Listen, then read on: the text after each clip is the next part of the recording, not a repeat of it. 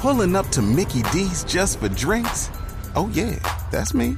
Nothing extra, just perfection and a straw. Coming in hot for the coldest cups on the block. Because there are drinks, then there are drinks from McDonald's. Mix things up with any size lemonade or sweet tea for $1.49. Perfect with our classic fries. Price and participation may vary, cannot be combined with any other offer. Ba da ba ba ba.